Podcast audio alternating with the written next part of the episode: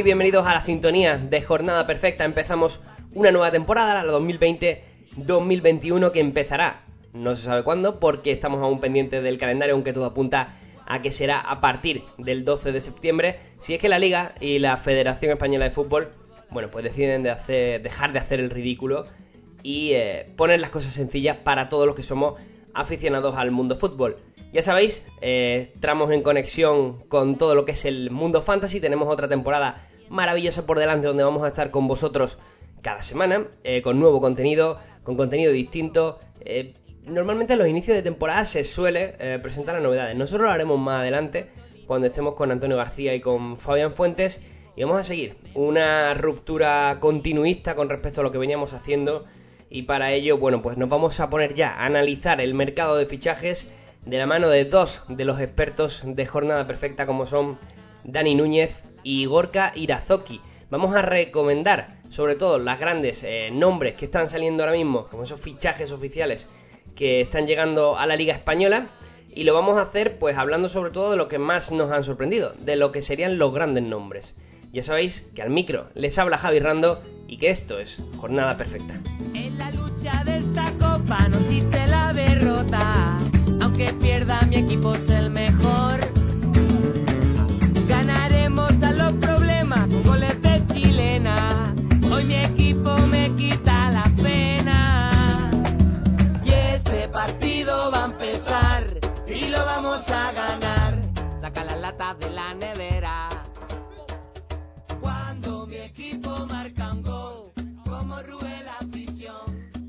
Pues como decíamos, ya tenemos a nuestros compañeros, eh, tanto Dani Núñez como Gorka Irazoki, eh, desde San Sebastián, para, para hablar de, de esos primeros grandes nombres que tenemos ya en Fantasy. Ya decíamos, eh, bueno Dani, te doy paso a ti directamente. Eh, compañero, ¿qué, ¿qué tal? ¿Cómo está yendo el verano? ¿Estás ahí a fuego en jornadaperfecta.com? ¿Qué tal? Muy buenas, Javi. Pues eh, bien, eh, un poco raro como, como el de todo el mundo, pero dentro de, de lo que podía esperarse allá por, por los últimos meses de primavera, mejor de lo que podíamos prever. Eh, Gorka, muy buenas, ¿qué tal? ¿Qué tal, chicos? Nada, pues yo, yo parecido, ¿no? Al final, muy ilusionado con las nuevas cositas que, que tenemos en la liga y nada, esperando que vuelva a la liga, la verdad. Oye, os hago una, pre- una pregunta antes de nada. Eh, ¿qué, qué esperáis de este mercado de fichajes? Porque, mm, y Dani, confírmamelo, se va a trasladar hasta finales de octubre. Es un mercado súper extraño. Se van a empezar a jugar jornadas con equipos que prácticamente no han hecho ningún movimiento en cuanto a altas y bajas. Y luego parece que la situación económica tampoco invita a grandes eh, dispendios. Entonces, exactamente qué esperáis de- del mercado actual. Pues si no hay modificaciones, el mercado de fichajes va a estar abierto hasta la primera semana de octubre. Aún así es un mes más de lo, de lo habitual, pero bueno, como también está por ver eh, que realmente vaya a empezar la liga el, el día 12 de septiembre, como esperaba eh, la liga, aunque ahora la federación ha puesto ahí un poquito el freno, eh, yo espero un mercado de fichajes que va a ser raro, aunque en, en la liga española no es ni mucho menos sorprendente que, que el mercado de fichajes siga abierto cuando ya ha empezado la, tem- la temporada, porque ya ha pasado eh, en todas las temporadas y, y Sí. lo único que cambia son las fechas. Pero en cualquier caso, pues yo creo que va a haber mm, mucho intercambio de jugadores, eh, al estilo Pjanic, Arthur, eh, jugadores libres eh, y, y menos movimientos de que en cualquier otro año, sin duda. Gorka. Nada, sin duda, en la misma línea. Eh, sí, como, como bien decís, jugadores libres y sobre todo también, como ya hemos visto en los grandes, vueltas de cesiones que seguramente se van a aprovechar y, y sobre todo mucha cantera. Y lo que vamos a ver también, supongo, será mucha, mucho mercado con cesiones con opción de compra o, sin ella. Pero vamos, eh, traspasos millonarios como los que hemos tenido en otros veranos no creo que se sucedan. Pues eh, en esta primera entrada lo que vamos a hacer precisamente es hablar de grandes jugadores, grandes nombres que han llegado a la liga, que ya están dentro de nuestros mercados fantasy y que además, se lo hablaba el otro día con Vivenger, eh, ahora mismo está la cosa apagada en cuanto al inicio de ligas. En la mayoría de los usuarios no han vuelto y lo harán aproximadamente entre el 31 de agosto y el 1 de septiembre, en lo que barruntan desde la web, eh, desde la aplicación Fantasy del, del diario As. Pero aún así estos jugadores ya están en el mercado, empiezan a cotizarse alto en algunos casos y vamos a, tocar aproximadamente unos 7 u 8 nombres. Empezamos por Pjanic, que es un jugador del que ya se ha hablado mucho, Dani, pero que no deja de ser eh, un gran nombre, puesto que su dilatada experiencia tanto en la Roma como en la Juventus eh, le hace un jugador muy del estilo Barça. Sí, la verdad es que sí. Eh, bueno, llega con 30 años, quizás no sea ni mucho menos un jugador de futuro, pero, pero sí de presente. Eh, yo creo que el, que el Barça a corto plazo sale ganando con, con el cambio. Creo que Pjanic puede aportar eh, más cosas que, que Arthur. Y, sobre todo, pues, a balón parado y, y, esa calidad que él tiene para golpear el balón también va a depender un poco de, lo que ocurra con Messi, ¿no? Porque estando Messi en el Barça, desde luego que, no va a poder tirar tantas faltas como, como querría el, bueno de, de Pjanic, pero, pero sin el argentino yo creo que ya estaríamos hablando de, del lanzador por excelencia del Barça, pese a ser su, su primera llegada. Ya hemos visto que es un jugador eh, que cae muy bien y que encaja muy bien en sistemas como SofaScore, como bien analizó nuestro compañero Alex, y, creo que es un fichaje de renombre. Eh, precisamente por su trayectoria, aparte con, un valor de mercado en, en mi Wenger que desde luego que no es bajo, pero yo creo que, lo merece. Pocas dudas nos ofrece desde luego en el sistema SofaScore, donde este tipo de jugadores suelen alimentarse de puntos constantemente durante el partido. Parece que si tenéis eh, cualquier tipo de valoración en cuanto a ese sistema, el fichaje de Pjanic es una oportunidad muy buena de mercado porque además parece que va a jugar bastante en el nuevo equipo de, Ronald Koeman. Yo le tengo algo de dudas eh, con respecto a cómo formará ese o doble pivote o tribote. Eh, se está hablando de la decadencia de Sergio Busquets. Yo no lo veo tan así. De hecho, recuerdo esta temporada incluso partidazos de Busquets, al que lo considero, ese caso, un poco mal acompañado con respecto a años anteriores y al final también la edad, obviamente, pesa. No sé cuál es tu opinión acerca de ese, de ese trío de nombres tan bonito que tiene el Barça en Pjanic, De Jong Busquets y se está hablando también mucho de Ricky Puig, Corca. Pues yo, bueno, yo no tengo ninguna duda de que, de bueno, de que, perdón, de que Pjanic va a ser un, jugador que puntúe muy bien en, sistemas como SofaScore o incluso Picasas. Lo que tengo más dudas es que al Barça le hiciera falta un jugador como Pjanic. ¿vale? Eh, me parece que, como bien has dicho Javi, Busquets, eh, o por ejemplo, el año pasado se le trajo a De Jong para, digamos, tener un, relevo generacional para, Busquets, cosa que no ha sucedido esta temporada. Hemos visto a De Jong jugando más de interior que, en la base. Y, a Busquets jugando casi todo en la base, ¿no? Entonces, eh, con Pjanic tengo sensaciones parecidas. Vas a incorporar un nuevo jugador que, que, más que nada ha jugado en esa base del medio campo y para el cual tienes tanto a, Busquets, que, que el año pasado hizo una buena temporada, como a De Jong, que, ha jugado en un sitio en el que no es el suyo y que demostró en la base que era, que era un jugadorazo, ¿no? Entonces, tengo dudas sobre si Pjanic era de verdad lo que necesitaba el Barça. Que va a jugar mucho, estoy seguro, y que va, va a hacer unas puntuaciones también. Pero no sé si el Barça se ve beneficiado del cambio que hizo con, con Arthur en ese sentido. Has tocado una clave y es que al final a Pjanic, a De Jong y a Busquets les gusta a los tres jugar en el mismo sitio. Entonces, mm.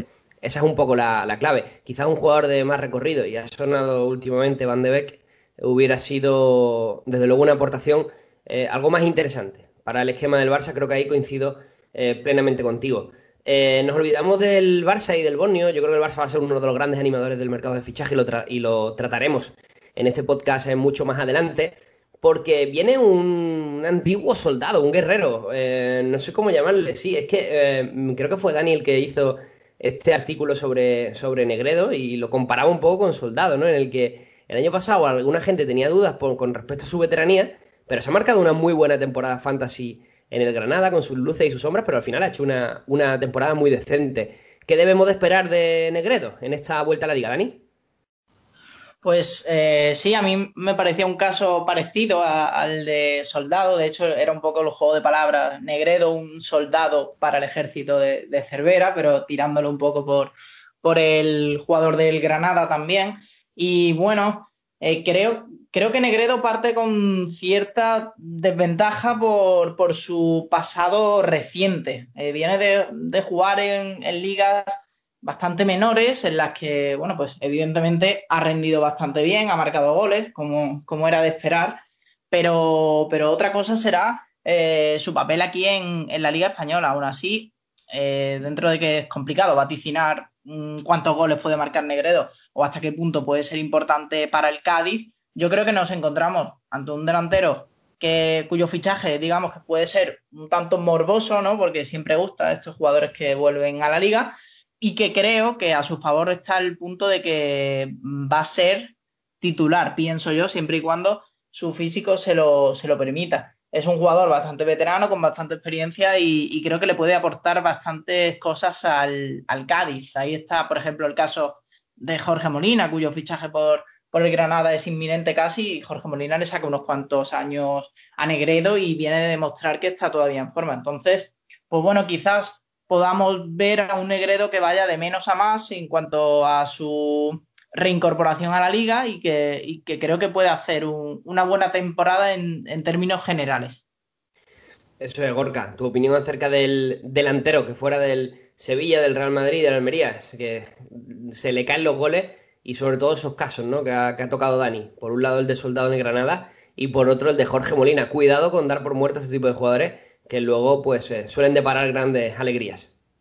No, está claro. Y, además Negredo es un tipo de jugador como los dos que habéis nombrado, ¿no? Que se las sabe todas, digamos, que además ah, tiene un, un, una historia en la liga que por todos es conocida y que ha brillado siempre, ¿no? Entonces, yo creo que para un equipo como el Granada, Negredo puede ser un gran, un, una gran incorporación. Pero eh, yo no lo daría por, no daría por hecho que, que, que, fuera que nos vaya a salir como soldado como Jorge Molina. En realidad, Jorge Molina y Soldado son casos especiales de los que no suelen, no, no suelen ser habituales, digamos. Y, y, con Negredo a mí yo tengo ciertas dudas, ¿no? Eh, si, si, le veo enchufado, o si, si le vemos enchufado en los primeros partidos, yo creo que es un jugador por el que apostar seguro. Pero tengo dudas sobre, sobre cuál va a ser el Negredo que nos encontremos, después, que nos encontraremos después de, después de tantos años fuera de una liga de élite. Fíjate que yo no tengo tantos, tantas dudas acerca de Negredo, sino un poco más del Cádiz, que se hipotecó uh, al ascenso con una serie de obligaciones de compra que creo que han mermado un poco su presupuesto y que quizás haya creado una, una plantilla un poco más desestructurada para un equipo de primera división, pero bueno, lo analizaremos eh, más adelante cuando se produzcan más llegadas y más, y más bajas en el conjunto de, de Cervera. Nos vamos por uno de los eh, jugadores más destacados de segunda división, que está siendo un clamor eh, su, su, fichaje por, eh, por el Granada, porque lleva hablándose creo que dos, tres temporadas fácilmente de, él. Es un jugador prometedor, con un gran eh, trato de pelota y que ha asombrado, sobre todo en esta última temporada en el Tenerife, que llega para, para meterse en un equipo que, que ha llegado a UEFA eh, por méritos propios, es Europa League donde va a competir y que sobre todo creo que tiene a uno de los técnicos eh, que está dejando un mejor sabor en, en primera división. Eh, hablamos de, Luis Milla, del, hijo del eh, mítico jugador para los que ya peinamos canas. ¿Qué os parece el fichaje de Luis Milla? Porque yo coincido con la mayoría del mundo fantasy en que me parece una auténtica bomba. Pues sí, la verdad es que sí. Eh, se analizó también su, su caso en, clave Sofascore, me parece. O bueno, se tiró por ahí el análisis de, de Luis Milla. Y, la verdad es que mmm, creo que la última vez que miré su valor de mercado fue hace un par de días. Eh, todavía no llegaba a los 3 millones y, ya ha superado los 3 millones. Ya está en 3 millones 200 mil y está subiendo a, a 100 mil diarios. Entonces, bueno, es un jugador que está levantando bastantes expectativas y yo creo que las merece eh, a pesar de esta subida tan, tan rápida, porque prácticamente ha sido meteórico, eh, creo que todavía está en, en, un precio bastante razonable. De hecho, hemos acabamos de hablar de Negredo y, Negredo, digamos que no es, no es que sea un jugador del todo económico, está en casi 4 millones y medio, por tanto la diferencia es, es considerable. Yo creo que Milla pues sí que puede ser un jugador bastante importante en este, en este Granada. Yo creo que que viene para ser titular. Hay que tener en cuenta que ahora el Granada, si supera la previa, es un equipo que va a tener que afrontar tres competiciones, pero, pero me parece que, es un jugador al que lo vamos a ver en más de 30 partidos eh, segurísimo y, que creo que puede rendir muy bien, al igual que lo ha hecho en, en el Tenerife, tanto a nivel general como, como en clave fantasy. Fue uno de los nombres, eh, Dani, si recuerdas, en aquel podcast que hicimos durante la pandemia hablando de posibles jugadores que pueden subir de segunda división y se tocaron, se tocaron muchos nombres y Milla fue uno de los, de los más destacados y aquí está, en el Granada. ¿Tienes una referencia, Gorka, sobre, sobre el sobre el mediocentro o incluso a nivel usuario? Eh, ¿Te has planteado algo? No, a nivel de usuario yo voy a lanzarme de cabeza a por, a por Luis Milla, la verdad. Yo le he visto poco, ¿eh? le he visto algunos partidos en la Liga Smartbank el año pasado, pero vamos, ya se le ve un jugador que, que, vamos, trata bien a la pelota y que le hace mucha falta al Granada, ¿no? Si, si nos ponemos a analizar lo que le faltó al Granada el año pasado, yo creo que fue precisamente eso. Tiene jugadores de corte como Montoro, que si bien podemos decir que de los mediocentros es como el que más, el que mejor trato de balón tiene, pero no es, no, no brilla tanto en, esa faceta, ¿no? Y luego tenemos gente como Gonalón 7X que Gonalón quizás sea muy demasiado parecido a Montoro y, y, y este equipo es otro tipo de corte, ¿no? De, de, medio centro. Entonces yo creo que al Granada hacía mucha falta alguien que que tuviera buen trato de balón que, y que además le va a aportar una dosis de, bueno, una gran cantidad de goles y asistencias en, a balón parado. Es un jugador, desde luego, muy determinante en esa zona de tres cuartos. Yo creo que vamos a tocar uno de los nombres más destacados, por sobre todo por eh, su espectacular temporada fantasy anterior y también por lo que acostumbra hacer. Eh, es un jugador irregular también, hay que decirlo, eh, en ciertos momentos. Su etapa por el Valencia, alguno en el Celta de Vigo, pero parecía que Neibar había encontrado por fin su fútbol. De hecho, a mí su no renovación con el Eibar me sorprendió un poco, pero aterriza en Valladolid Fabián Orellana, uno de esos grandes nombres que siempre que empezamos una temporada y aparece en nuestro mercado Vivenger, es complicado no, no pujarle, Dani. Pues sí, eh, este se nos queda un poco más atrás, ¿no? Porque parece que han pasado seis meses de cuando se anunció su fichaje por el Valladolid y en realidad fue en julio, si no me equivoco.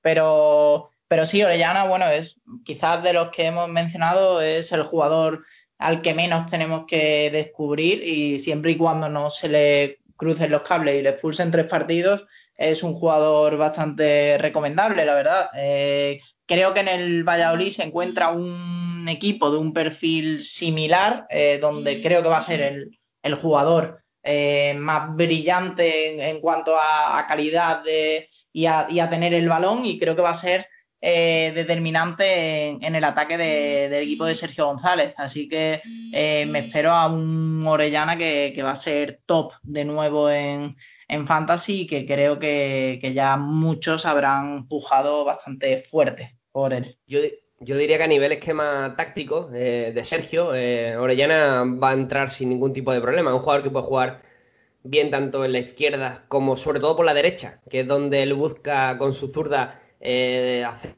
peligro a la portería contraria. Hemos visto como ahí normalmente ha jugado Carplano, que es un jugador que, bueno, pues se ha quedado un poco atrás, eh, si bien es trabajador y bien es currante, se ha quedado un poco atrás estas últimas temporadas en clave fantasy y sin duda Orellana va a mejorar muchísimo. Habrá que ver también cómo reestructura el Pucela esa delantera tras la marcha de Nesuna al Getafe, que era uno de los nombres que tenía ahí pensado tocar, pero finalmente me lo voy a guardar para, para, para otro podcast. Eh, en cualquier caso, Orellana, eh, Gorka parece de esos tipos de jugadores eh, que deja más bien pocas dudas, ¿no? Y que quizás en un Valladolid pues puede seguir teniendo ese liderazgo fantasy con el que nos acostumbra.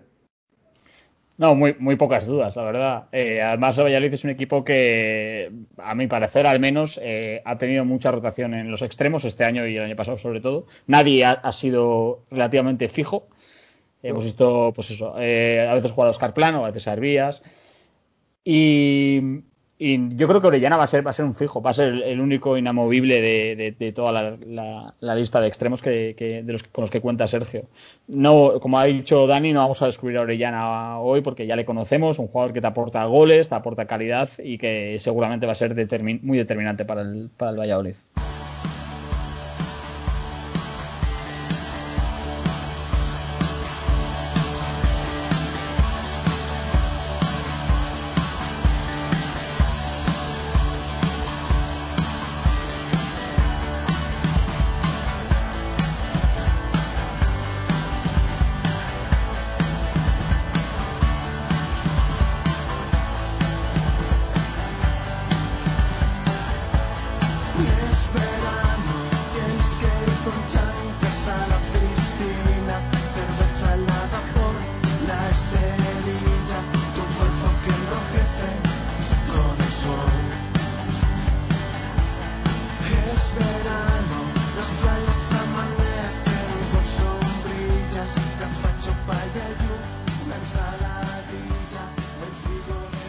Paso y ahora voy directamente contigo, Orca, porque vamos a hablar de.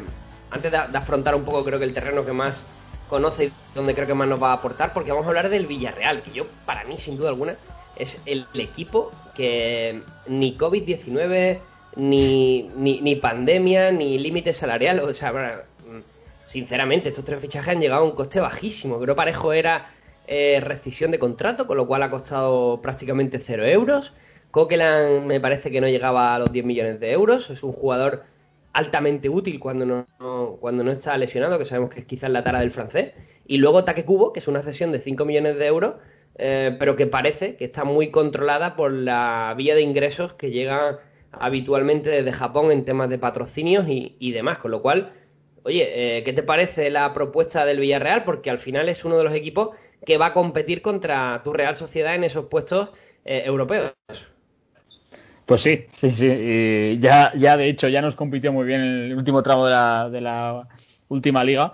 Y me parece que son, tres fichajazos por parte del conjunto de, Unai. Eh, la verdad es que tengo muchas ganas de ver qué transición realiza Emery con respecto a lo que vimos con Calleja, ¿no? Calleja al menos la sensación que yo tengo es que con Calleja el, Villarreal jugaba muy rápido, es decir, sí que tenía mucho balón, pero jugaba muy rápido, era, era de esos equipos que movía el balón muy rápido, eh, mientras que quizás, mientras que sí que veo a Cubo y a Coquelin en esa, en, eh, cajar bien en ese tipo de, juego, a Parejo quizás le veo un jugador más de, un juego un poco más lento, ¿no? Más de, más de tener más el balón y, más la posesión y y digamos reforzarte con mediante tener el balón y que no te ataque el rival, ¿no?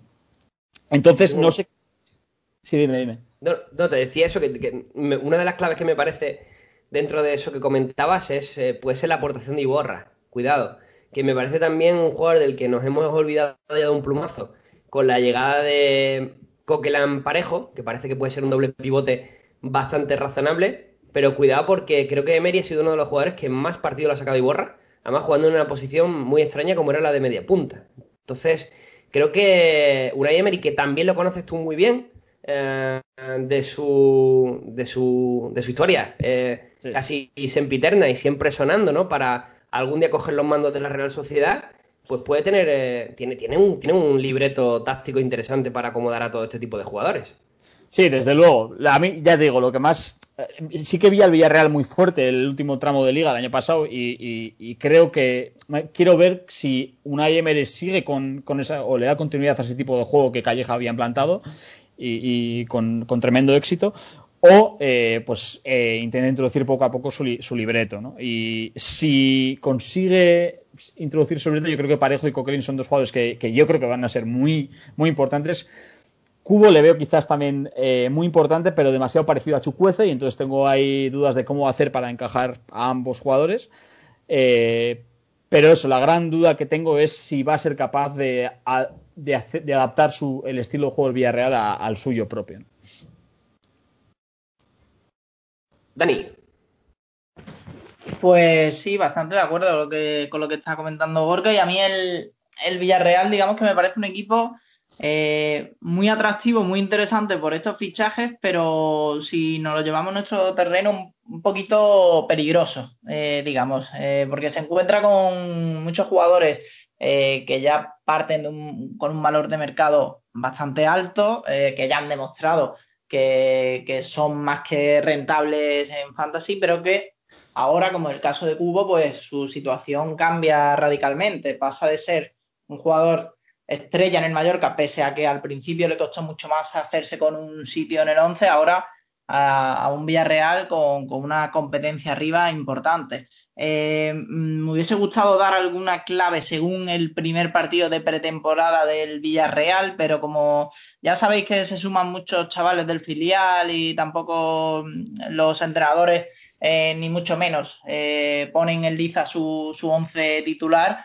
pues más allá de que Parejo y Coquelán eh, aparecieron como titulares en ese doble pivote, algo que más o menos se podía intuir, pues eh, podemos destacar que marcaron los tres delanteros, tanto Fer Niño como Gerard Moreno y Paco Alcácer. Así que bueno, lo que vamos a ver con este Villarreal es un equipo bastante ofensivo y, y yo creo que Parejo, por ejemplo, sí me da que va a ser un jugador prácticamente indiscutible en ese centro del campo y sí que me parece importante pues resaltar eh, la figura de Iborra, ¿no? Eh, si bien con Calleja ha jugado como, como doble pivote, como bien ha dicho eh, Javi, ahora con una Emery veremos si adelanta su posición. El problema es que hay mucha competencia arriba y a mí se me queda un poquito corto ver a, Iborra quitándole el puesto a, Cubo, a incluso Gerard Moreno si actúa por detrás de, Paco Alcácer, cosa que me parecería un poco sorprendente, o, o incluso Samu Chukwes. Entonces, pues bueno, vamos a ver a un Villarreal, yo creo que va a ser bastante rotativo por el hecho de, jugar tres competiciones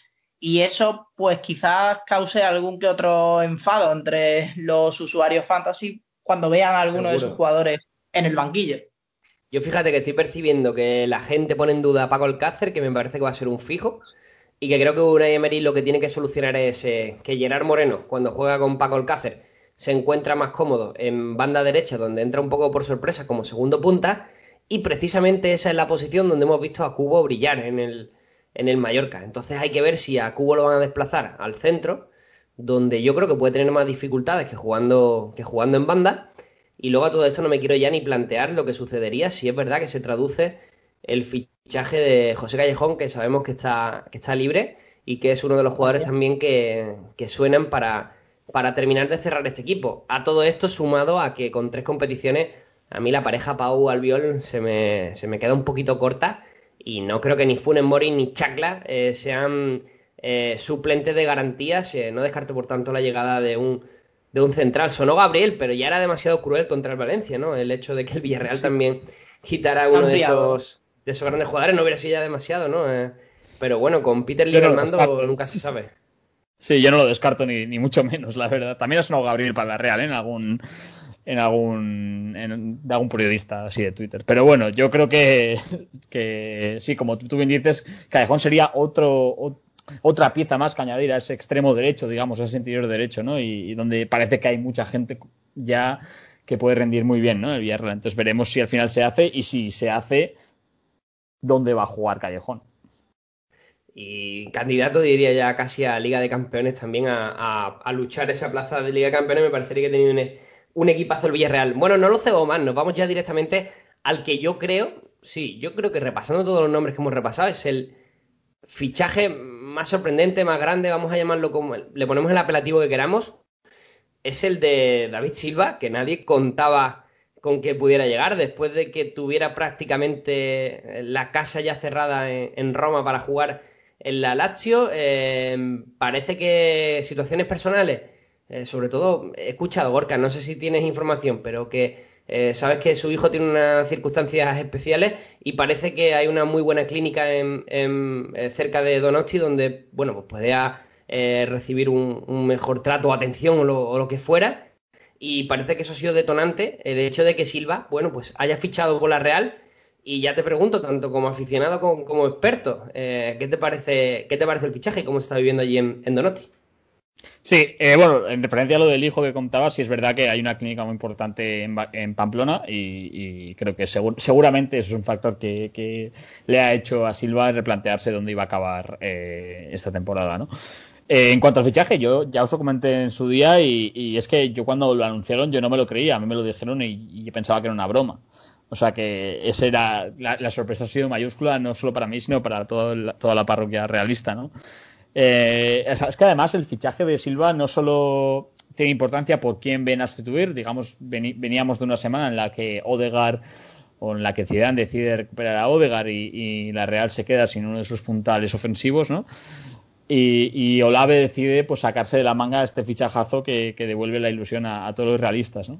Y además eh, yo siempre he comentado que los fichajes tipo Silva no solo son importantes por, por, quiénes son y por lo que van a aportar al equipo, sino por lo que producen, ¿no? Al final, eh, el fichaje Silva creo que para todos eh, lo concebimos como un, un efecto llamado, digamos, a un, una señal de que la Real puede atraer a ese tipo de jugadores eh, eh, a su equipo, ¿no? Y, eso sin duda es, una buenísima noticia. Hacía tiempo que la Real no era capaz no era capaz de, atraer a alguien como Silva a, su proyecto, ¿no?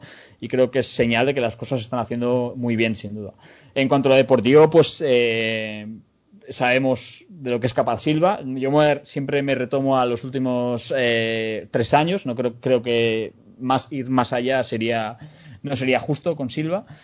Y si nos fijamos en los datos de los últimos tres años, Silva no ha bajado el nivel. Sí que es verdad que eh, en el último año, sobre todo, Guardiola pues, le ha dosificado un poco más y ha jugado quizás menos partidos de titular en la Premier de los que solía jugar. Pero en esos partidos en los que ha jugado titular, Silva ha hecho muy buenos números, ¿no? Tanto en asistencias como en goles. Y yo creo que es lo que debemos esperar del Canario en, en la Real. Sí que es verdad que para Imanol va a ser más complicado dosificarle, porque no tiene un sustituto natural ahora mismo en esa media punta para, Silva. Eh, pero yo creo que cuando quiera dosificar lo que va a hacer es poner a Oyarzábal eh, de media punta e, intentar aprovechar eh, pues la incorporación de Merkelanz en los extremos, que le da mucho oxígeno para que un jugador como Miquel pueda actuar en la media punta, que ya lo hizo en algún partido en la temporada pasada y que lo hizo francamente bien.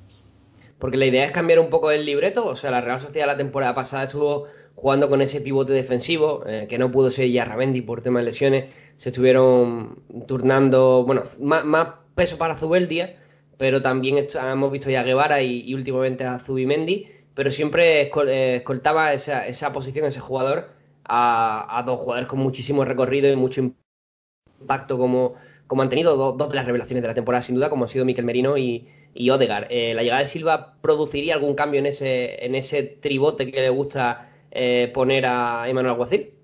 No, yo diría que no. Yo diría que Silva viene a ocupar el sitio que, que, ocupaba Odegaard el año pasado.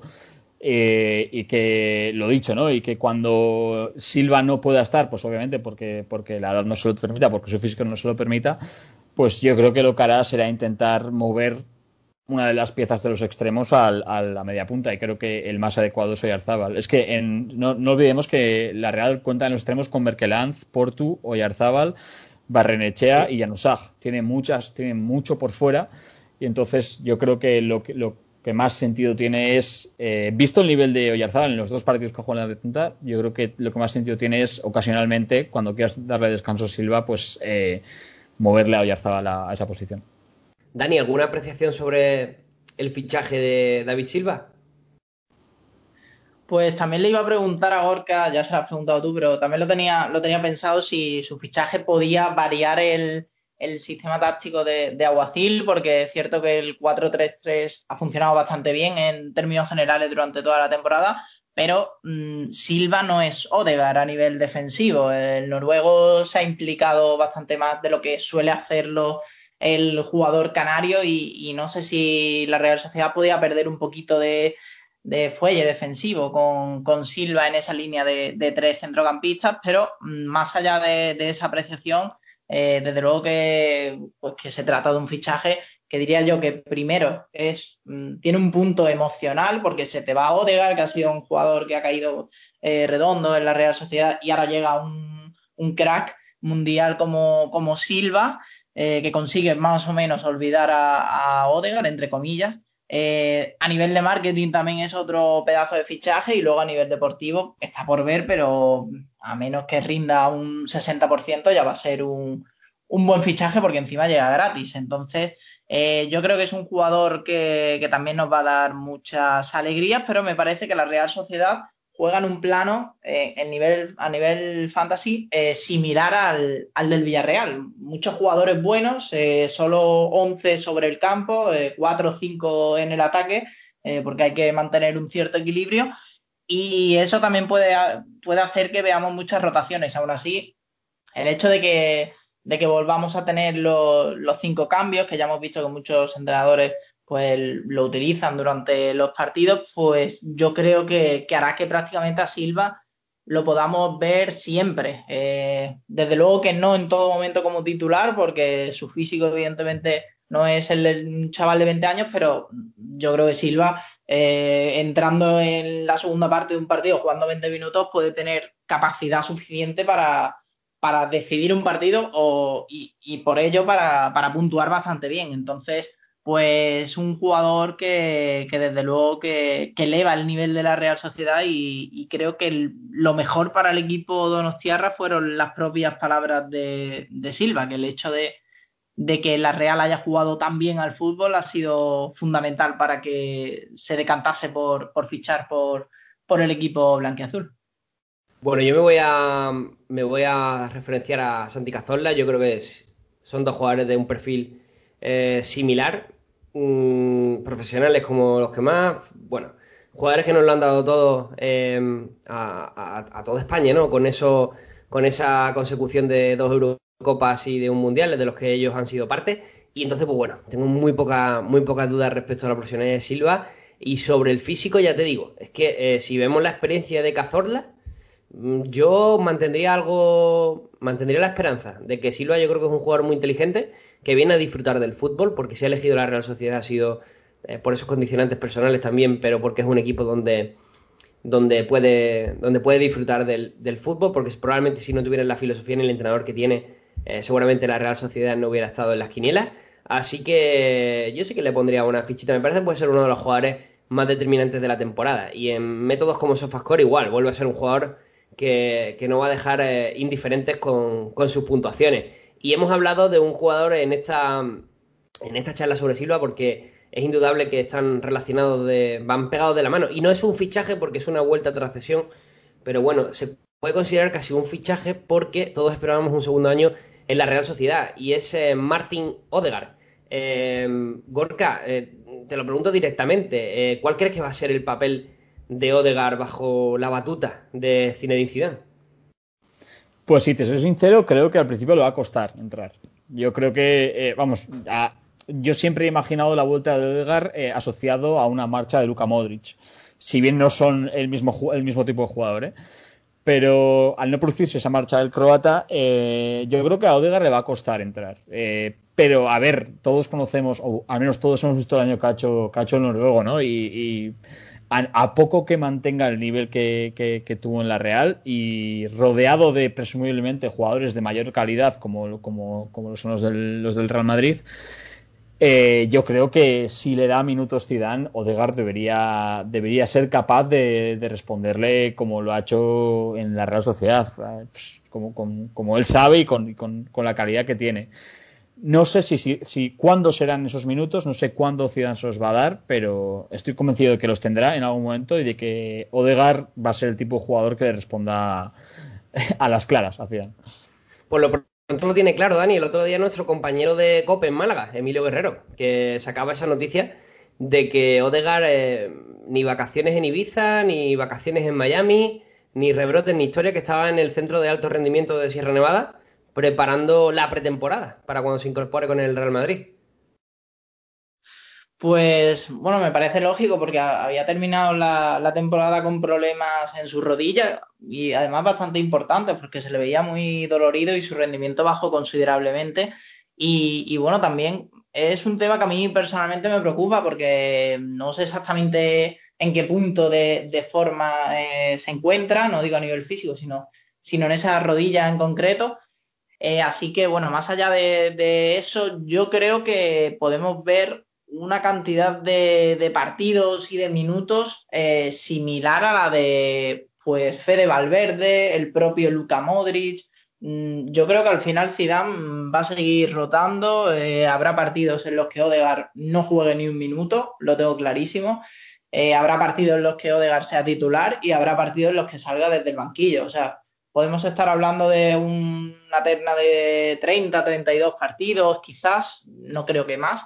Y, creo que va a ser un jugador importante en esa, en esa rotación de, de Zidane, pero ni mucho menos pues lo podemos comparar con, un Cross o un Casemiro, que, prácticamente tienen ese sitio asegurado en el 11 y creo que lo podemos pues colocar en esa segunda tanda de jugadores y ligeramente incluso por delante diría de, de Isco, que creo que no termina de, convencer a Zidane por lo que estamos viendo en, en las últimas temporadas Así que por ahí va a estar el, papel de Odegaard. Yo creo que si está al 100%, pues a menos que tenga oportunidades y pueda demostrarlo, sí que va a rendir bastante bien en, el Madrid, pero creo que el usuario fantasy con Odegaard está siendo un poquito más eh, eh, conservador, eh, porque sabe lo que hay y sabe que la situación es diferente, así que creo que no se está atreviendo mucha gente a, fichar a Odegar por ese valor de mercado tan alto, teniendo en cuenta la situación de, la competencia en el Madrid. Sobre la rodilla, de eh, Gorka, que se comentaba en Donosti, porque se decidió no, no ir a quirófano teniendo un verano por delante que habría sido quizá importante para recuperar esa tendinitis. Sí, sí que es verdad que había, había cierta preocupación y, de hecho se sondeó a el, la posible fichaje de, bueno, fichaje o cesión de, Cubo por, por esa razón. Porque por si acaso a Odegar no le daba para recuperarse al 100% de sus problemas de rodilla. No solo tuvo problemas de rodilla Odegar de todas formas, también hubo un periodo en el cual se hablaba de que pues eh, era ya más a tema personal pues que entró en depresión y demás tras el tras el confinamiento bueno tras el tras el parón y que era una de las razones aparte de la rodilla por las cuales eh, su rendimiento bajó tanto después del parón no pero como ha dicho Dani yo, también tengo dudas sobre, sobre su estado físico. La verdad es que la rodilla, su rodilla era una incógnita, una incógnita, sí que es verdad que se decidió no ir a quirófano. Y veremos cómo llega. Yo creo que si llega al 100% y visto lo visto, Odegar debería, debería ser capaz de responder en el campo en los minutos que le den. Pero hmm. la, duda siempre va a estar ahí. Yo creo que se habla mucho de eh, intentar comparar ¿no? la situación de Odegar con eh, el ostracismo por momentos que han vivido jugadores como Rodrigo, Brahim o Vinicius eh, bajo las órdenes de Zidane, que ya sabemos que tiene que maneja sus propios tempos para, para la aportación de este tipo de futbolistas, pero creo que Odegar viene de, en otra situación distinta. Eh, ya son muchas cesiones, en Holanda muy productiva, esta última en la Real Sociedad. Yo no tengo muy claro que un segundo año en la Real Sociedad hubiera sido interesante, porque creo que Odegar ya había demostrado que era un jugador que podía perfectamente integrar la plantilla del Real Madrid y que al final su rol va a depender mucho del de, del de Luka Modric, ¿no? Pero es un jugador, el croata, que la temporada pasada ya, ya estuvo afectado de 3-4 lesiones de índole muscular, lo cual nos garantiza ese número de partidos que ha hablado Dani, entre 25 y 30 partidos esta temporada en la que estoy seguro que va a sumar el jugador noruego. Luego, lo que pasa en el campo, pues dependerá de muchos factores, pero a mí sí es un jugador que me parece muy interesante. No obstante, en Fantasy, y a causa de su precio y a causa del rol que se le presupone en principio no titular, dependiendo, dependiendo de, Modric y también de la rotación del equipo de Zidane, pues no parece un jugador eh, muy interesante para fichar, pero ojo con Odegar, eh, porque si su valor cayera en picado y se produjera cualquier tipo de lesión, puede ser un, chollo muy, muy interesante. Creo que hemos tocado los grandes fichajes eh, que han llegado a la liga. Nos van a quedar por tocar muchísimos más.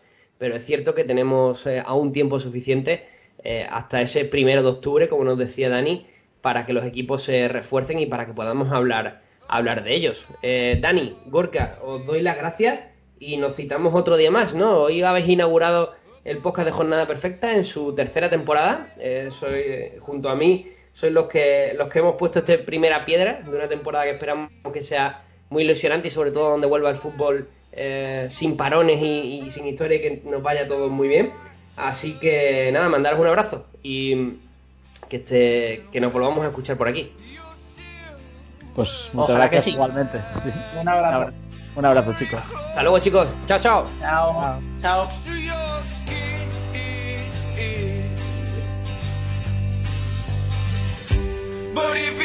chao.